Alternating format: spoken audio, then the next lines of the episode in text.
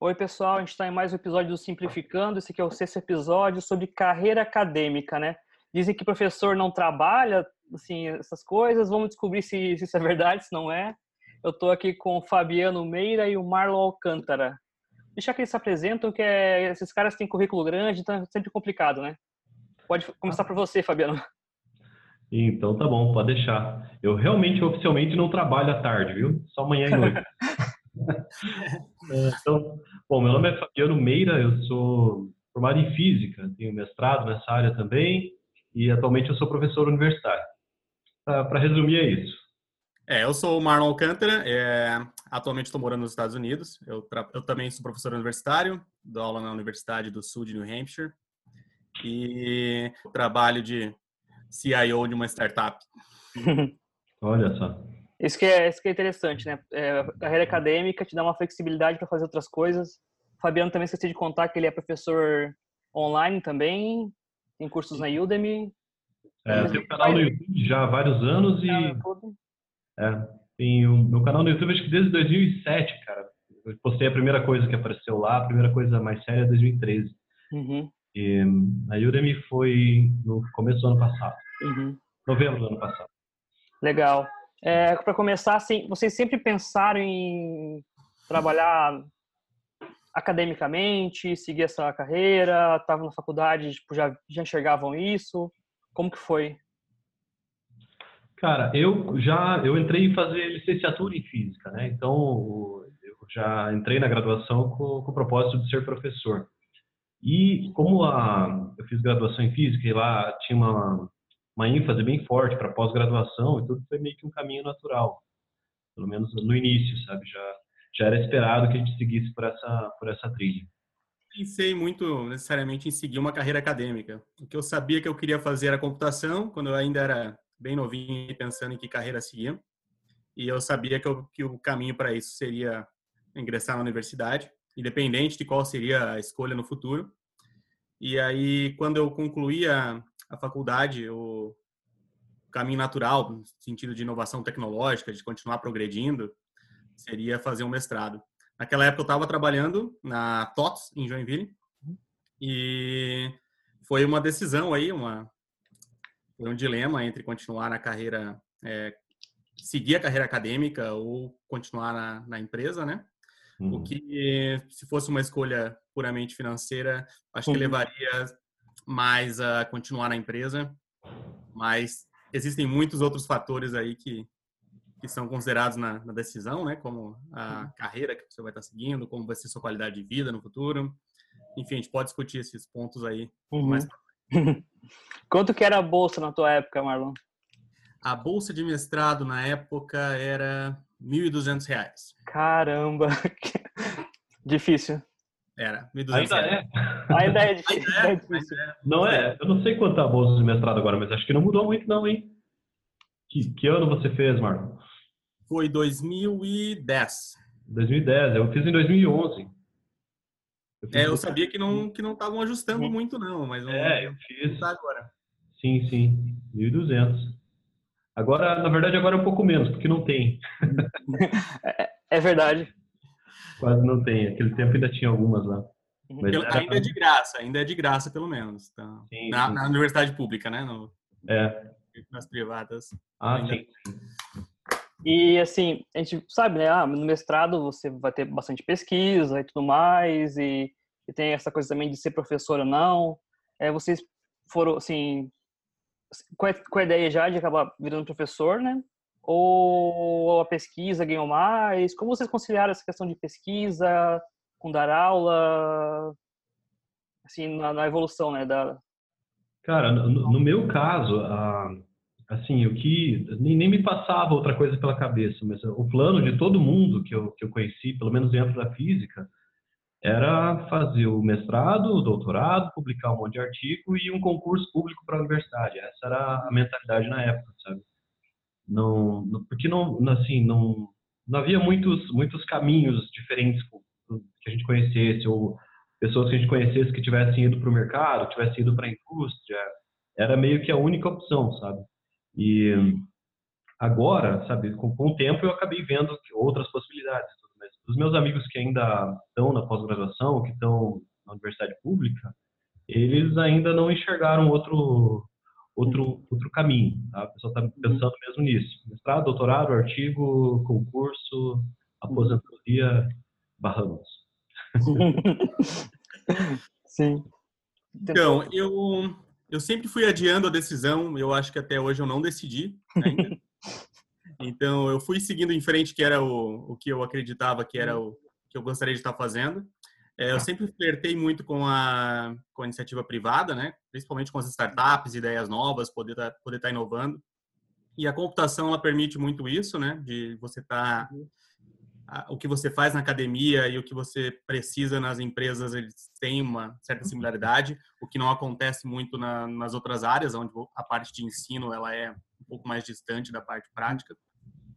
Então, eu fui levando, eu fui levando em frente ali durante o doutorado, quando eu estava fazendo doutorado na Unicamp, é, eu comecei a estar tá colaborando com empresas um pouco mais, de, uma forma um pouco mais ativa.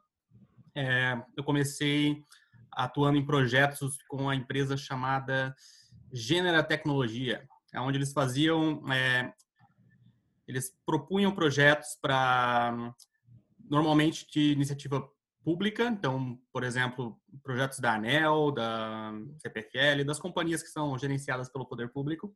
Então, eles têm uma certa verba que é destinada a projetos de inovação tecnológica. Então, nesse nicho que essa empresa atuava, e ela precisava ter é, pessoas com, com capacitação para estar atuando nos projetos de inovação. Então, foi aí que, ainda durante os estudos, né, eu já comecei a estar aplicando um pouco de, de conhecimento aí nas empresas mais aplicado mesmo. Uhum. E até uma curiosidade minha, assim, tem como seguir na carreira acadêmica só com pesquisa ou você é obrigado a dar aula? Assim como que é Brasil e Estados Unidos? Assim, dentro da universidade, você consegue ficar só numa coisa? Olha, na, na universidade que eu não conheço quase nenhuma, acho que nenhuma situação onde a pessoa seja exclusivamente pesquisador, sabe? Uhum. É, existem outras possibilidades, por exemplo, o concurso para a Embrapa. Embrapa é uma empresa que tem lá centenas de doutores e que trabalham exclusivamente com pesquisa, embora alguns até façam alguma coisa na, na área de ensino. na universidade mesmo, não, não, conheço nenhuma situação assim aqui no Brasil. Uhum.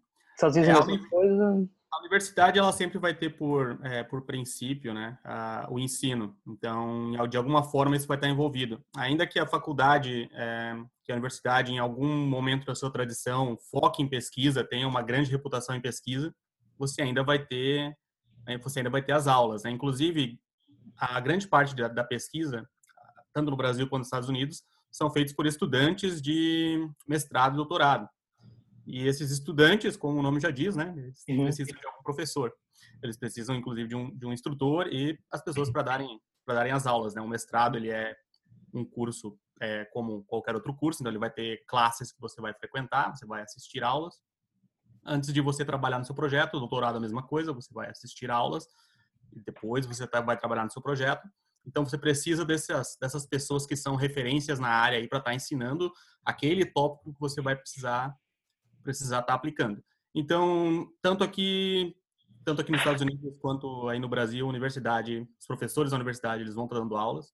Você como, aqui nos Estados Unidos, você como, é, se você quiser seguir sua carreira na área de pesquisa e não dar aula, por exemplo, você pode estar focando exclusivamente na pesquisa e você pode estar comprando o seu tempo de dar aula e você está se abstendo aí de dar aula.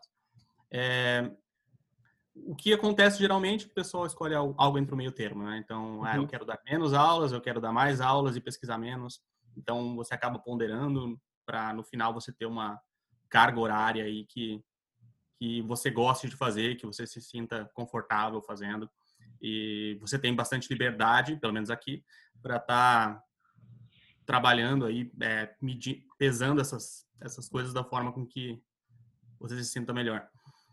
É, aqui na carreira pública, o que eu percebo é o seguinte: o, o salário dos, dos, professores é muito atrelado à publicação, né? Então, eles precisam ter um desempenho como pesquisadores para conseguir evoluir na, na, na carreira. Então, a, a, briga aqui acontece porque o pessoal quer ter uma, uma carga horária mínima para conseguir se dedicar mais à pesquisa e, e, e assim evoluir, né, na carreira. Mas realmente não, não tem como fazer uma coisa só. As duas coisas estão atreladas aqui. É o tripé, né? Pesquisa, extensão e, e ensino. Esse é o tripé clássico da, da universidade. E, assim, é, o que, que vocês pensam sobre essa questão de publicação de trabalhos científicos? Porque eu sempre, eu sempre faço muita piadinha que a gente vai lá, pega, constrói aquele TCC maravilhoso lá, o orientador está no nosso pé por meses, ele fala, ah, faz dissertação, faz a tese, engaveta. Estava evitando a polêmica até agora, agora começa. A... Agora começa a polêmica, né? Começar a baixaria. Qual que, é, qual que é o valor, assim, real desse tantos e tantos trabalhos científicos e que muitos acabam na gaveta digital, mofando digitalmente, ou até no papel mesmo, né, que tem as versões impressas. Pode começar, Fabiano. Tudo bem, eu começo.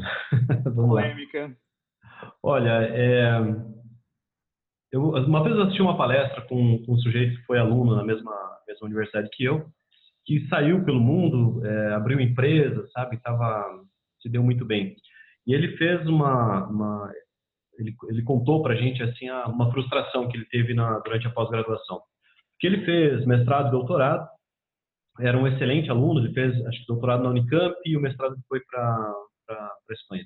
Durante o período de mestrado e doutorado, ele publicou 12 artigos em, em física, artigos bons em revistas com, com, com renome internacional, e a grande frustração dele é que esses 12 artigos devem ter sido lidos por umas 20 pessoas ao redor do mundo, durante, uhum. fora quem, quem revisou o texto, uhum. quem estava envolvido de alguma forma.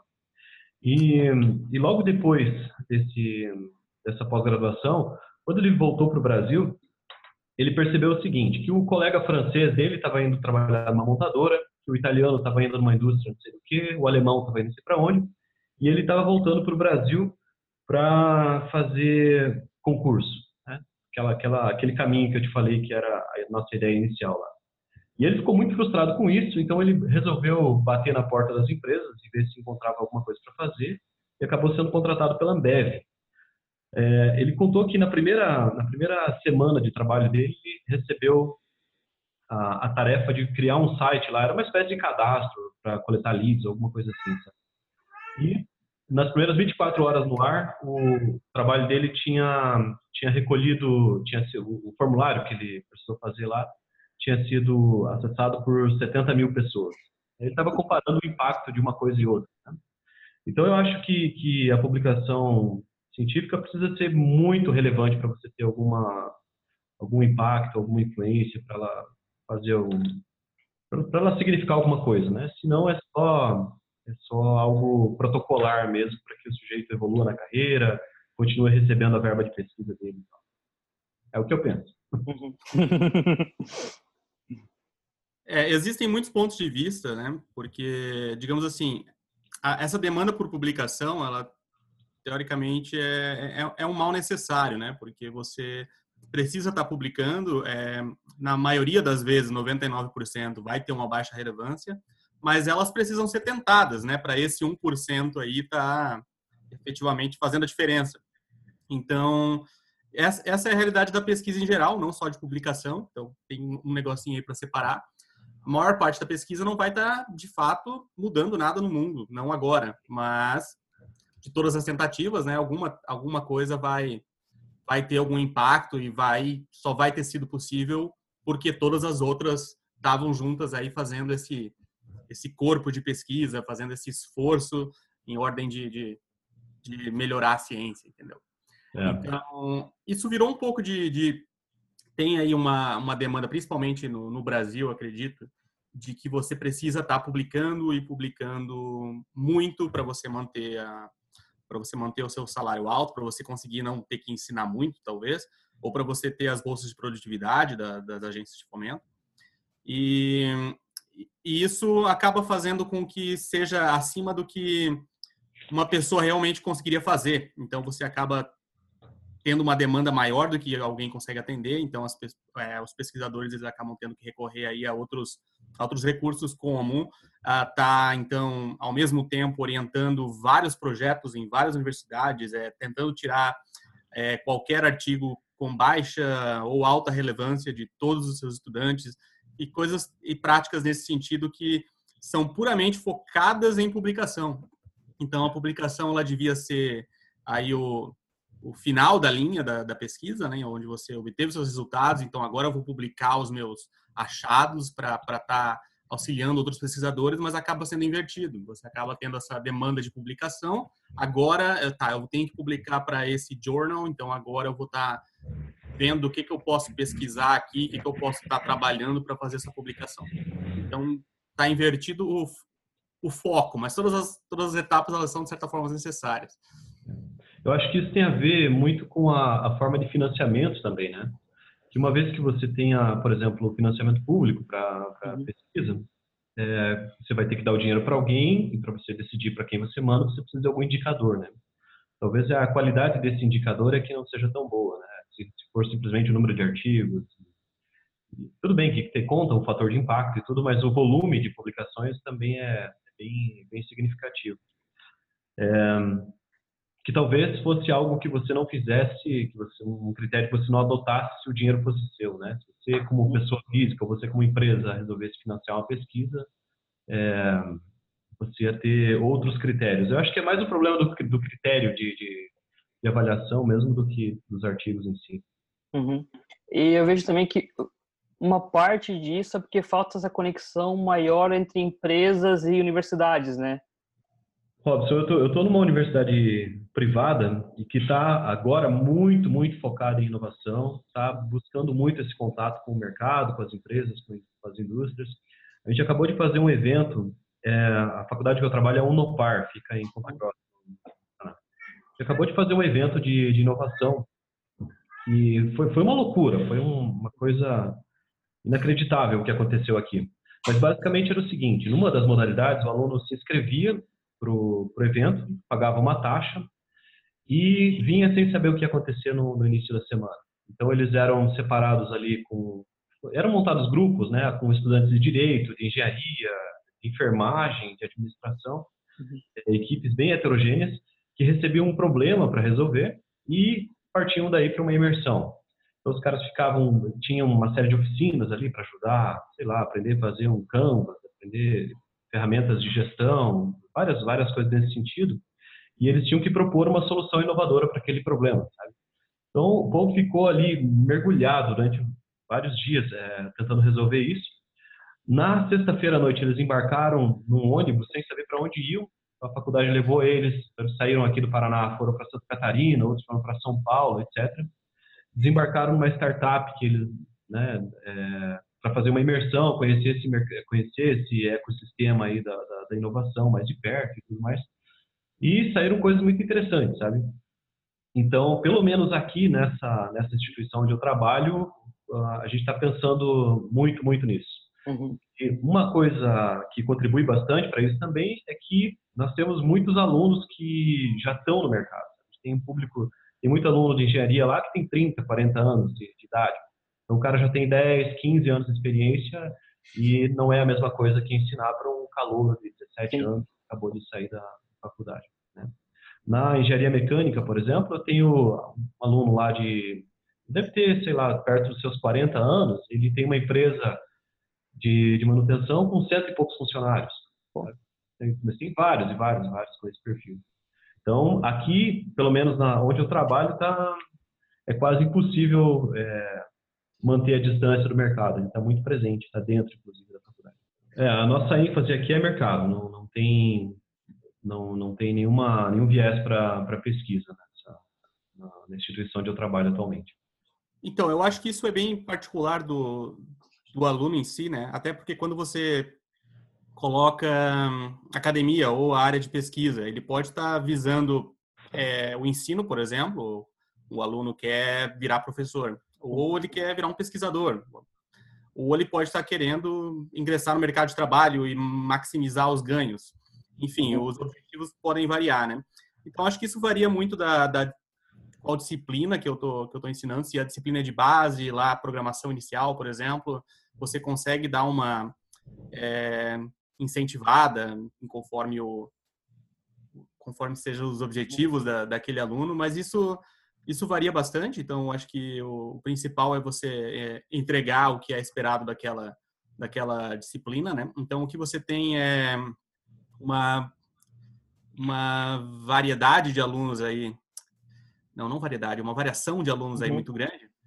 E então você tem aí alguns alunos que ingressam sem nenhum conhecimento prévio, você tem alunos que já são é, profissionais naquela área e você tá ele está fazendo a, a, matéria mais para você mais para ele ter uma uhum. comprovação daquele conhecimento então se você simplesmente entregar o mesmo conteúdo você não vai estar tá pegando aí o uhum. é, tirando o melhor de cada um né então o que eu tento fazer é, em off digamos assim seria no um a um tá falando com aquele aluno ó, você pode estar tá, é, fazendo esse outro curso online aqui para estar tá explorando um pouco mais a sua essa sua habilidade com programação, ou você pode estar tá exercitando a sua lógica, resolvendo esses problemas aqui nesse nesse site aqui, você pode estar tá participando dessa competição, que vai ser legal. Você pode aqui na universidade estar tá, tá se juntando com esse clube aqui para resolver problemas de outras coisas, para estar tá fazendo projetos.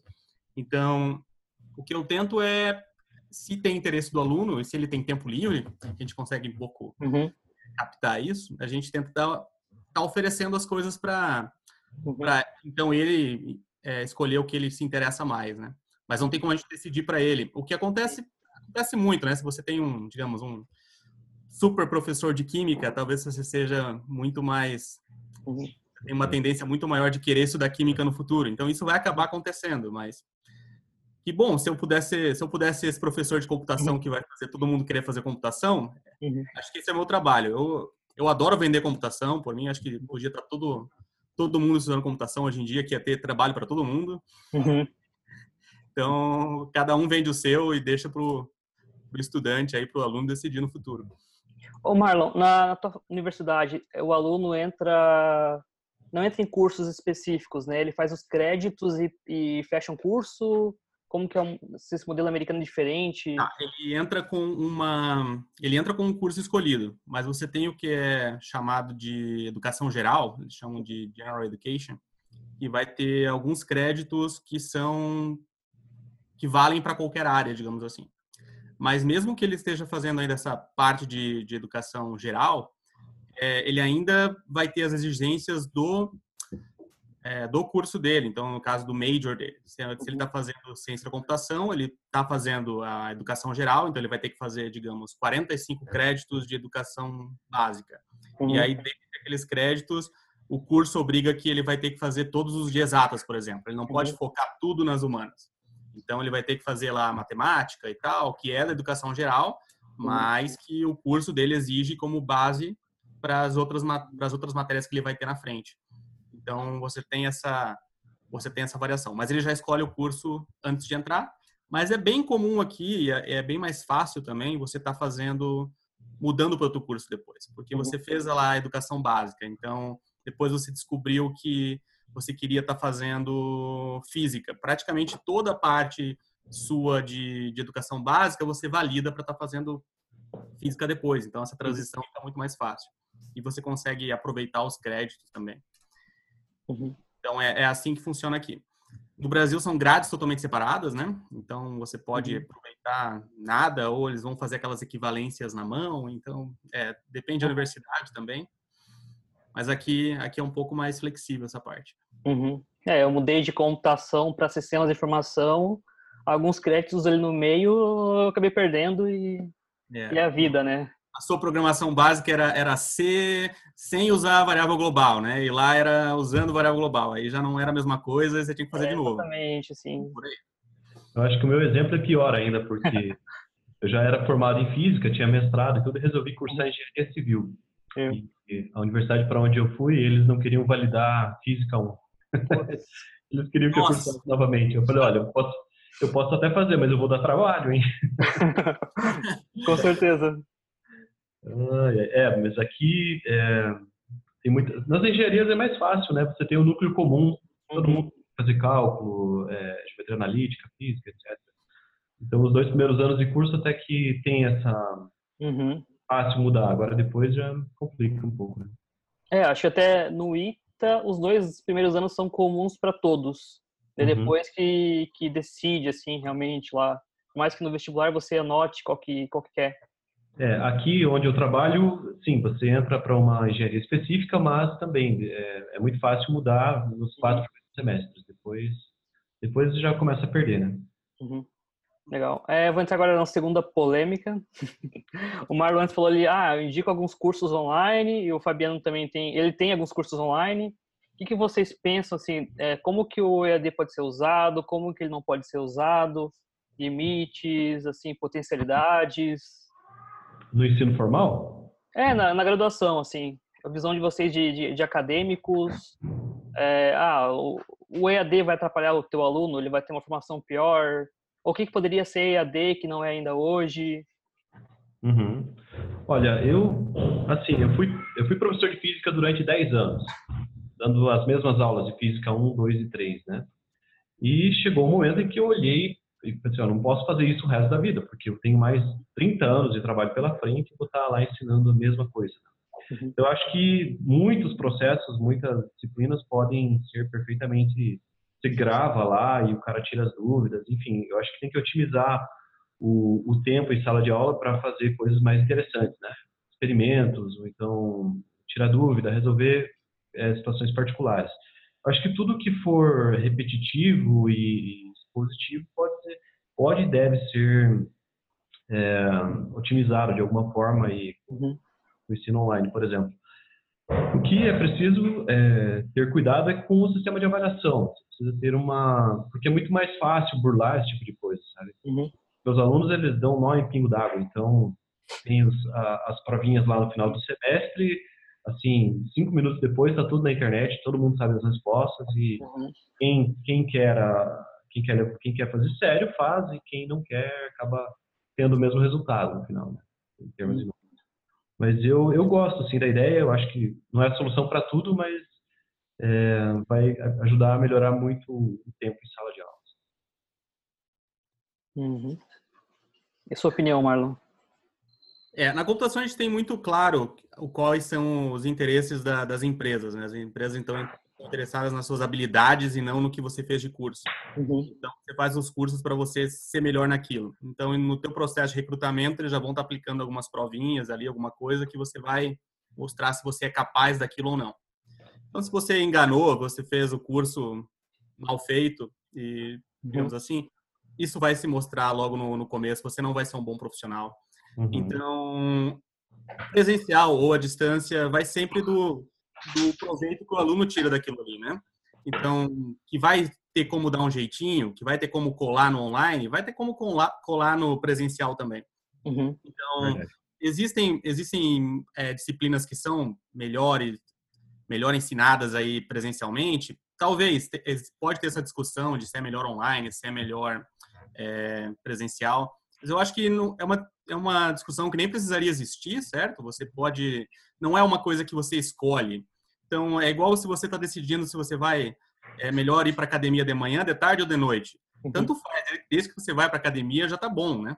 Então, uhum. talvez seja melhor de manhã, mas se isso for, se você for deixar de ir para academia por causa disso, vai à tarde ou vai à noite. Uhum. Mesma coisa o ensino, né? Se você está trabalhando, você não tem tempo para estar tá frequentando a universidade, muito melhor você estar tá fazendo um curso à distância, tá indo atrás aí de alguma graduação online, se é o único recurso que você tem, se você não tem como estar tá indo para uma faculdade. Você pode estar tá tirando um proveito tão bom quanto é, quanto a presencial. Então, não, não tem por que você estar tá fazendo a decisão, se é algo que pode te que encaixa no teu cronograma, que você consegue estar tá se dedicando, vá em frente, tem excelentes conteúdos e o bom do, do, do online é que você tem esses conteúdos aí que são feitos por vários profissionais, é, é visto, revisto e então não vai estar sendo passado qualquer coisa.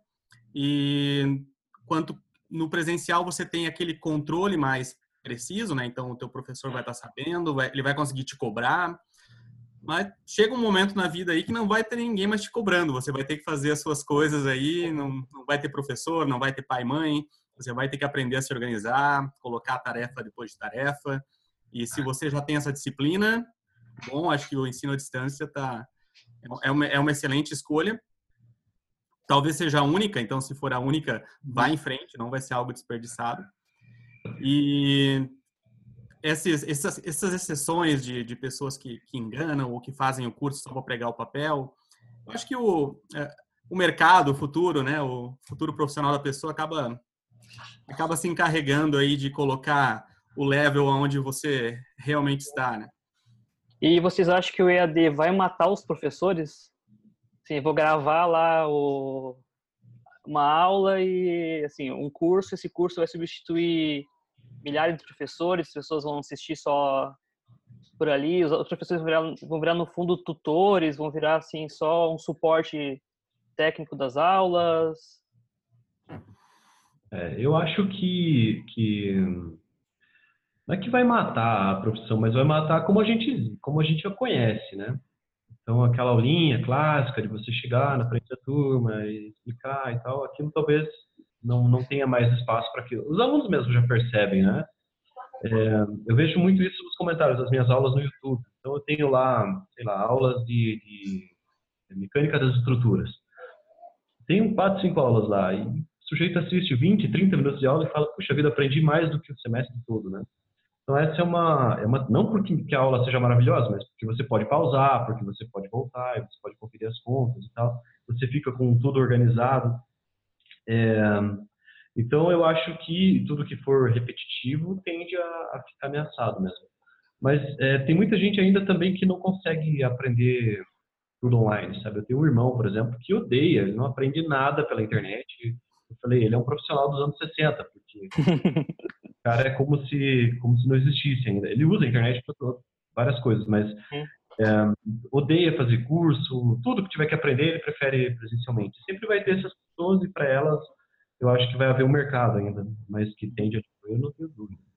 É, é, eu acho que professor ele é um profissional capacitado, né? Então você tem que ser capacitado para conseguir passar esse conhecimento para frente. E se você é capacitado, ninguém, ninguém pode te matar, digamos assim, entendeu? Uhum. Então, digamos que a tecnologia vem aí para estar tá dando aí um recurso, um, um, recurso a mais, mas o professor ainda vai ser, ele sempre vai ser necessário. Vai, alguém vai estar tá gerando esse conteúdo, alguém vai ter que avaliar se esse aluno está fazendo o que ele deveria estar tá fazendo é, e se ele realmente está capacitado para, ou se eu posso atestar que ele é um profissional daquele conhecimento. Então, acho que a missão continua a mesma, vai mudar aí os recursos que, que estão sendo utilizados. Então, eu acho que isso só vem a, só vem a agregar. Então, você vai ter agora outros recursos, vai poder estar incluindo alunos que você não estava incluindo antes. É, eu acho que se a gente tivesse uma realidade onde todo mundo, por exemplo, digamos que no Brasil 100% da população tivesse aí um ensino universitário. Então, você pode estar dizendo que, tá, se eu incluir aí uma nova modalidade de ensino, eu vou estar tirando o mercado dessa, dessa modalidade tradicional. Mas enquanto você tiver mais pessoas para incluir nesse mercado, quanto mais mídias alternativas você está adicionando, é cada vez melhor, certo? Você está ampliando, é, você está expandindo mais o conhecimento, você está adicionando, você está permitindo novas pessoas fazerem parte daquele meio. É. Eu não, não, consigo pensar em muitos exemplos de algo que seja essencial aprender presencialmente, pelo menos na nossa área, né? Talvez na área de saúde, esse tipo de coisa. Uhum. Eu acho, por exemplo, física, matemática, a parte mais técnica das engenharias, é realmente uhum. é, dá para fazer tudo pela internet, né? Tudo por computador. É de conhecimento técnico, acho que sim, né? Eu tenho um pouco de medo do, dos conhecimentos não técnicos, né? Por exemplo, de apresentação ou de, de exposição de ideias, de, de, debate mesmo, né? É. Então, de relações, relações sociais, né? Interação, interação em grupo, eu acho que isso pode ser prejudicado. É, mas também não, também não sei qual, qual seria a solução para isso agora também. Uhum. É. Até porque isso já nem é muito ensinado, né? Uhum. É, mas acontece naturalmente, certo? Tipo, é. eu acho que a, a escola em si é... No convívio, né? Experiência própria. Eu acho que o que eu evolui de conhecimento técnico na minha universidade foi muito menor, do, muito menos do que o que eu evolui como, como pessoa mesmo, né? Então, a pessoa que entrou lá na universidade, a pessoa que saiu, eu, em conhecimento técnico, eu consigo lembrar, ah, tudo bem, aprendi a programar, aprendi uns cálculos mais avançados lá. Mas a pessoa, a maturidade que a gente adquire por, por interagir com as pessoas, interagir naquele ambiente é, de hierarquia, onde você tem o professor, onde você tem a quem pedir ajuda, por exemplo. Todas essas, essas relações, elas são ela, é o que você aprende, entendeu? Por exemplo, professor não é algo que vai estar sempre disponível lá. Então, você vai precisar agendar um horário com ele, você vai precisar aprender como, como pedir alguma coisa, como formular uma pergunta. Então, isso tudo que pode, digamos, no, no EAD já ser dado diretamente para você e você achar que é, é daquela forma, entendeu? Sim. E, assim, é, Beleza, eu sei como funciona né, mercado de trabalho, assim, como que você vive dentro de uma empresa, se relaciona com os colegas. É, como que é a relação entre os acadêmicos no dia a dia? Como que tem, tem, tem picuinha, também tem os mesmos problemas do mercado, essa coisa assim, porque tem o ego, né, também, tantas publicações a mais, oriento, oriento falando lá que tem um pouco de sucesso. Como que é esse lado humano, tanto a parte positiva, né, que por relação com pessoas inteligentes, bacanas, quanto a parte negativa assim do pessoal mesquinho, com ego, como que é assim a, a carreira acadêmica nesse aspecto humano para vocês assim? Quer começar, Fabiano? Eu, eu posso começar agora então. Começar, eu acredito que é, tem muitas características aí que é do mundo social em geral, né? Então você vai ter que lidar com pessoas, você está num ambiente competitivo, onde ao mesmo tempo que você quer colaborar, você quer talvez lá dentro você quer ter mais publicação para poder estar tá pegando aquela promoção, para poder estar tá virando um chefe de departamento, organiza, organizando algum evento. Então isso, essa competição pode existir. E em algum em algum momento você está também dentro de uma de uma bolha, né, onde você está lidando de certa forma com pessoas tão qualificadas quanto você. Então as discussões já são muito mais é, elaboradas, você sabe o que você, você sabe o que esperar daquela do, do, universo de pessoas que você tem, né? Enquanto eu acho que no, no, mundo lá fora essa variação aí seria muito seria muito maior, mas não, não tem como fugir, é, é a natureza humana, né? Então você vai ter aquela competição, você vai ter que aprender como é, lidar com os outros, você vai ter que aprender a como lidar consigo mesmo, controlar seus impulsos e uhum coisas assim. Agora eu passo a bola para Fabiano. Aí.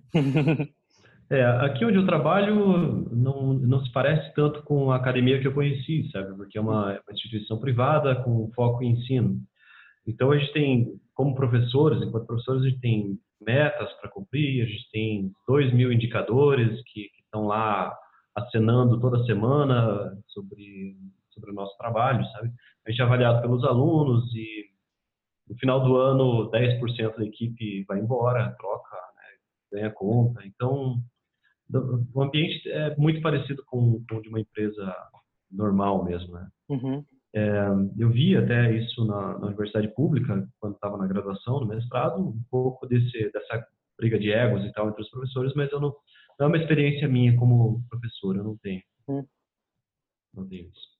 Legal. A gente falou bastante essa coisa de, de professor, né? É, um pouquinho de pesquisador.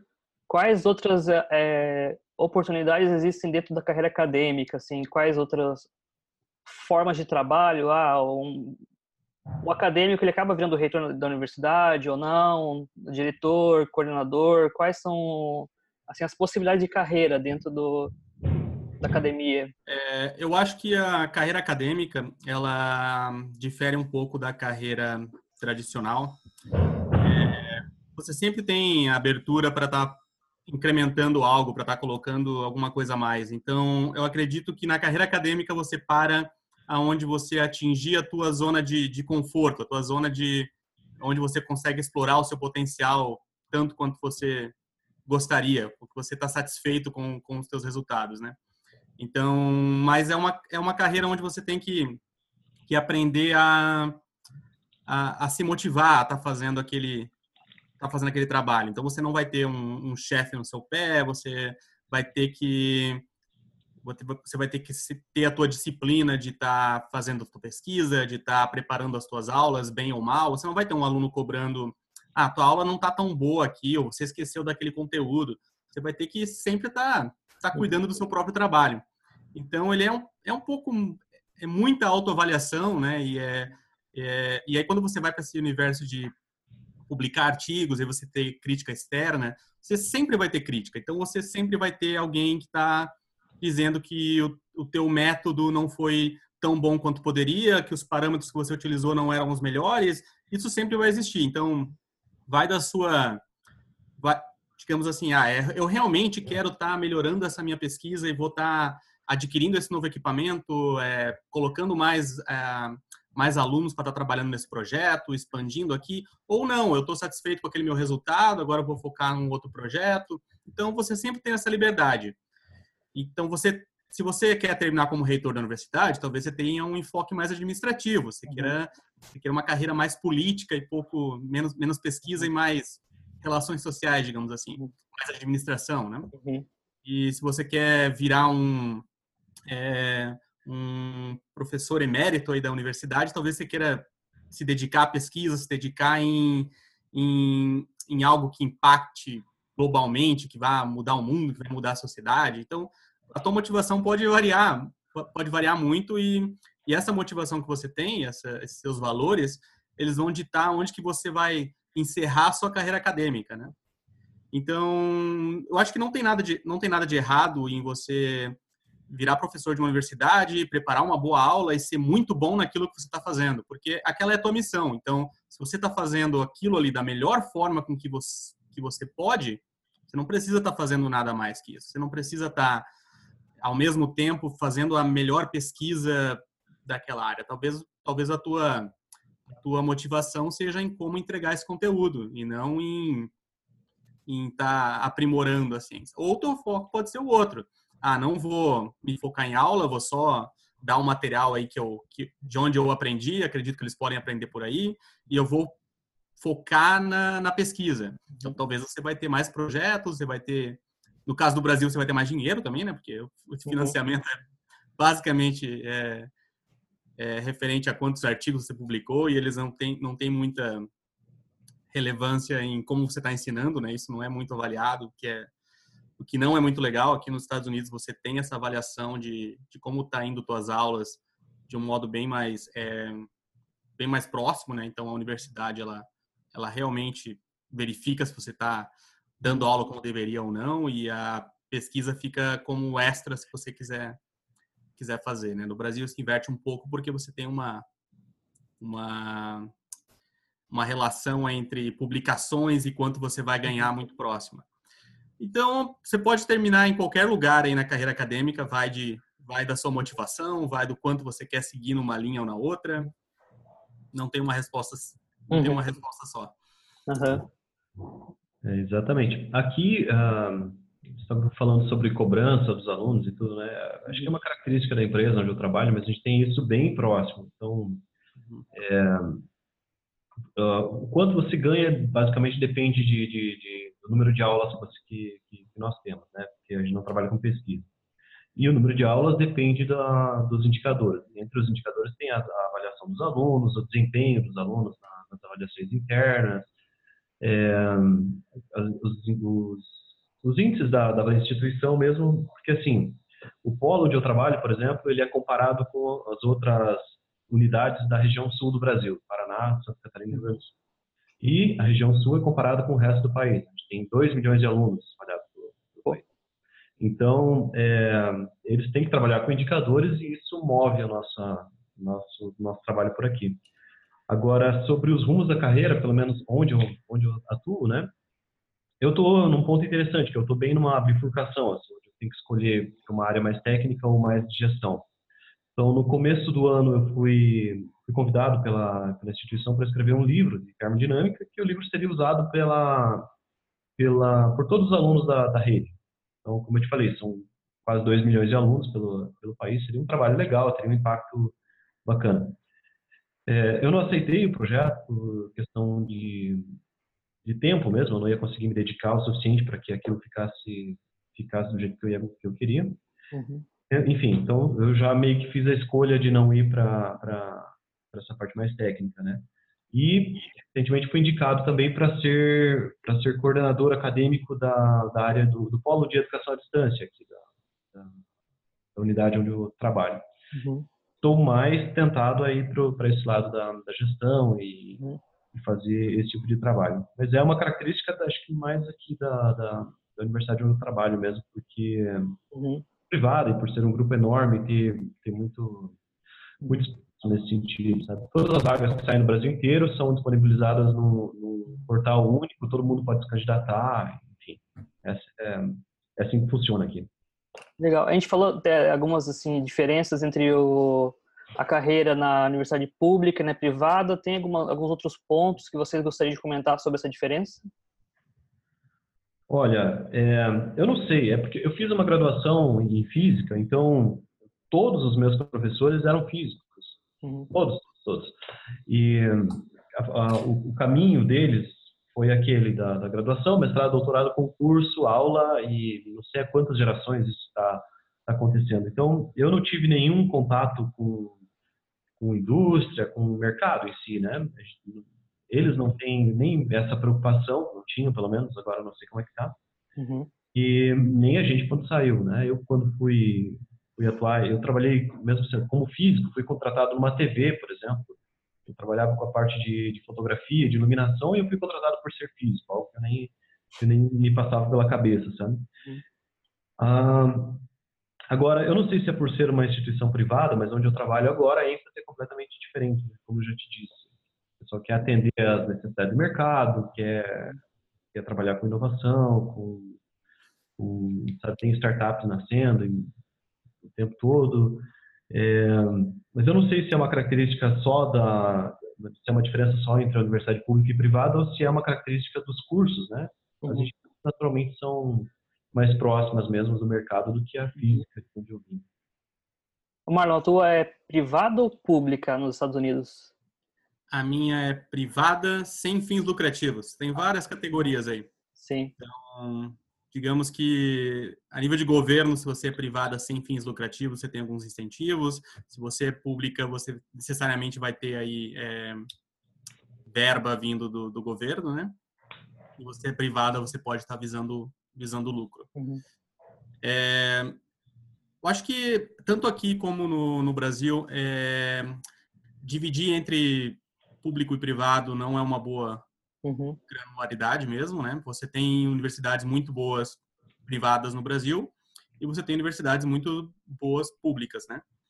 É, tem algumas coisas que acontecem, né? Por exemplo, você tem uma seleção de alunos muito mais rigorosa nas universidades públicas, então isso faz com que, de alguma forma, você esteja selecionando os melhores alunos, até por ter o incentivo de você não estar tá pagando aí a, a mensalidade da universidade. Então, é, esses, esses melhores alunos, né, essa nata aí intelectual, vai estar tá indo para as universidades, para as universidades públicas.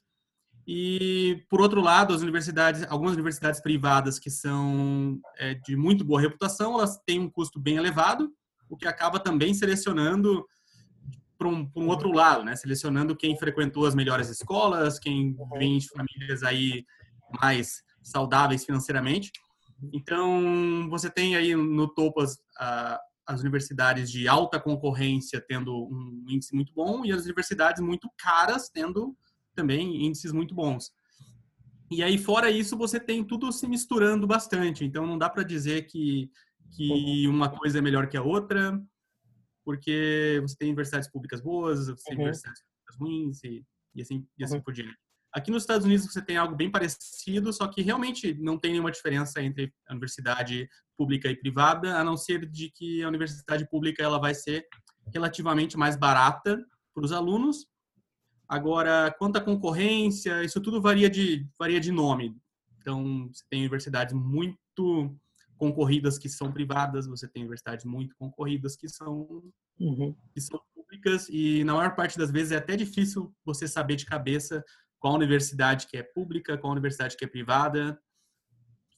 Você, acaba, acaba se misturando bastante aqui. No Brasil você sabe, né? Porque pelo nome da universidade, se, se tem Universidade de São Paulo, você sabe que ela, que ela é pública, porque tem o nome da, uhum. do estado ou da cidade lá dentro. Aqui não, porque... Uhum. eu, eu, trabalho na Universidade do Norte do Paraná. Acho que é privada ou pública?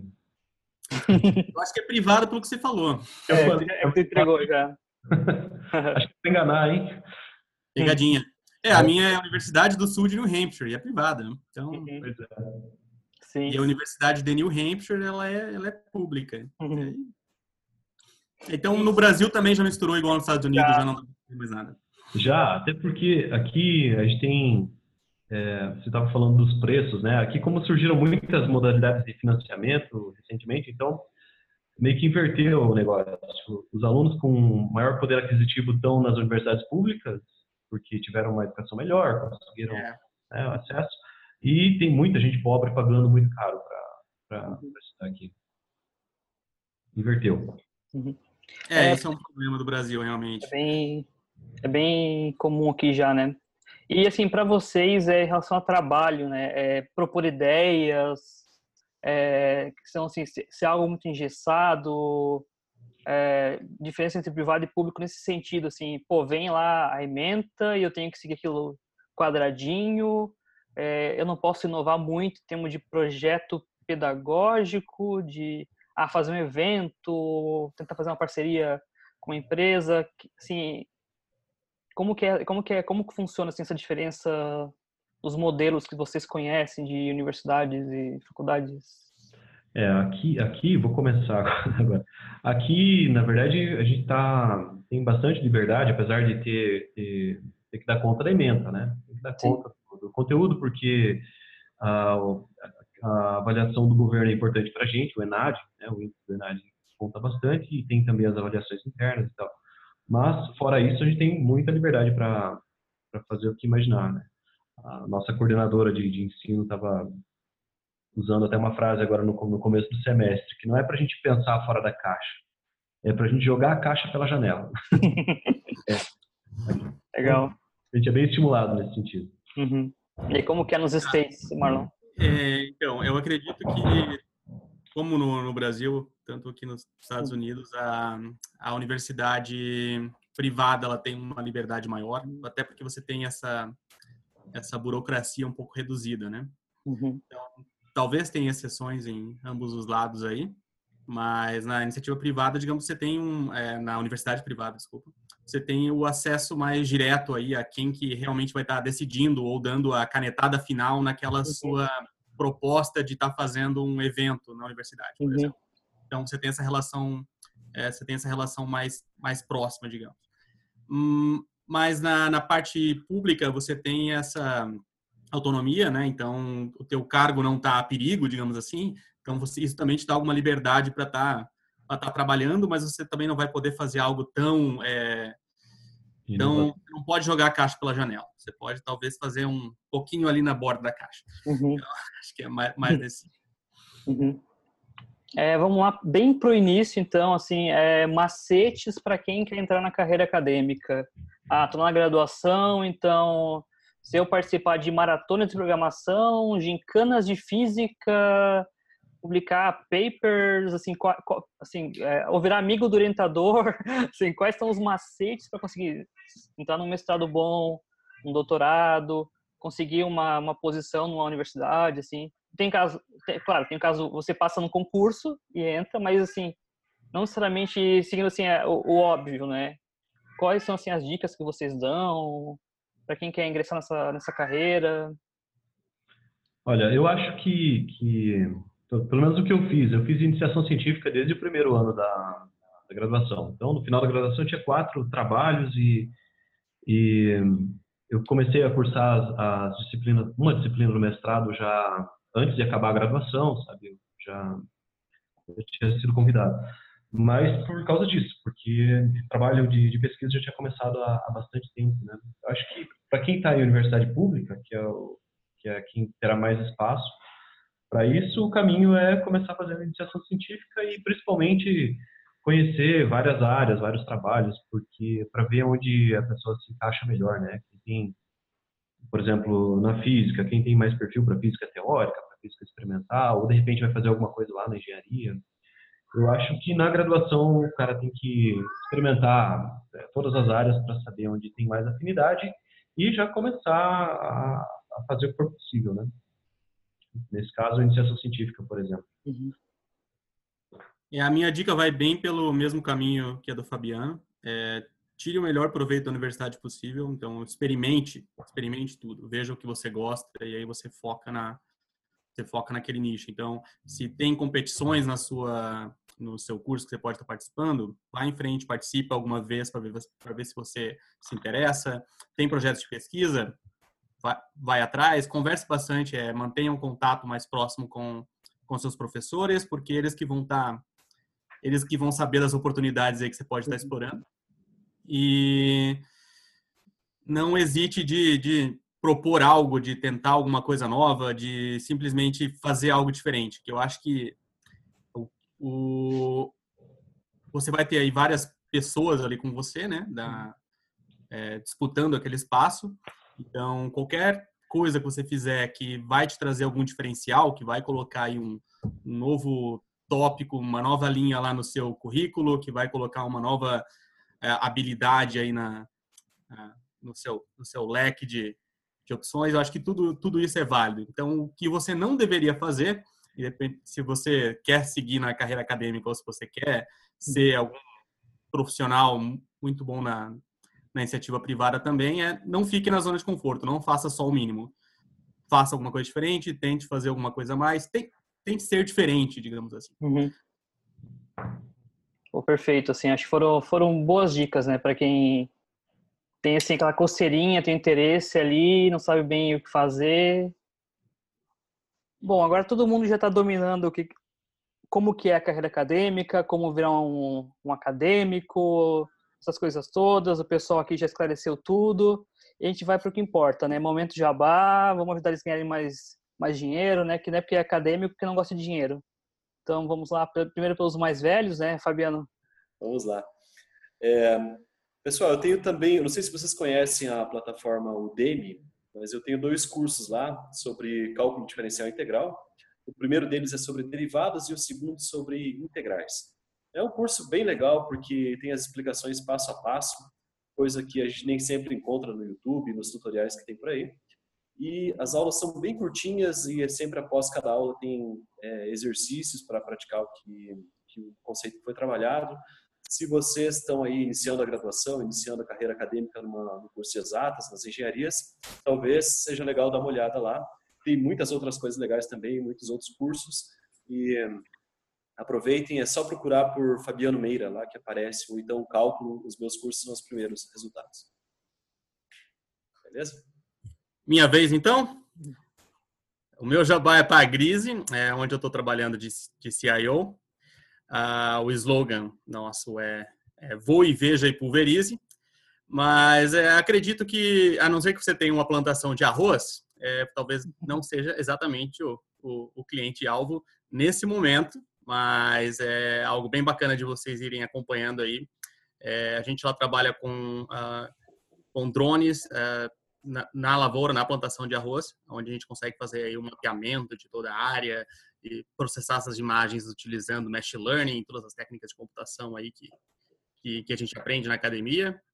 E, e, com isso a gente consegue ter um outro modelo de drone ainda que vai está posteriormente sobrevoando lá e pulverizando só as regiões onde é necessário certos produtos agrícolas. Então é bem interessante de acompanhar.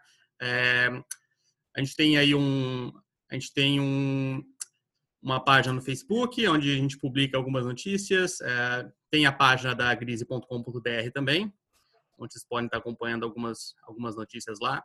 É bacana de acompanhar e ver que a tecnologia aí dá para estar tá sendo aplicada, dá para estar tá aprimorando aí, o, fazendo a, a vida de todo mundo mais fácil, inclusive a dos produtores agrícolas. Ah, perfeito. Eu vou colocar todos os links do, do Marlon do, do Fabiano aqui. Assim, Obrigado. É, vai ser muito fácil, assim, ninguém pode dizer que não, não encontrou. Vai estar no YouTube, vai estar em todos os aplicativos de podcasts. É, toda quarta-feira tem um novo episódio. Eu agradeço os dois por ter tirado esse tempo. A gente gravou gravou episódio em duas ocasiões ver como os caras são muito ocupados, né? É bem, é bem difícil. E... É, não deu tempo de trocar de roupa, mas. e até a próxima semana.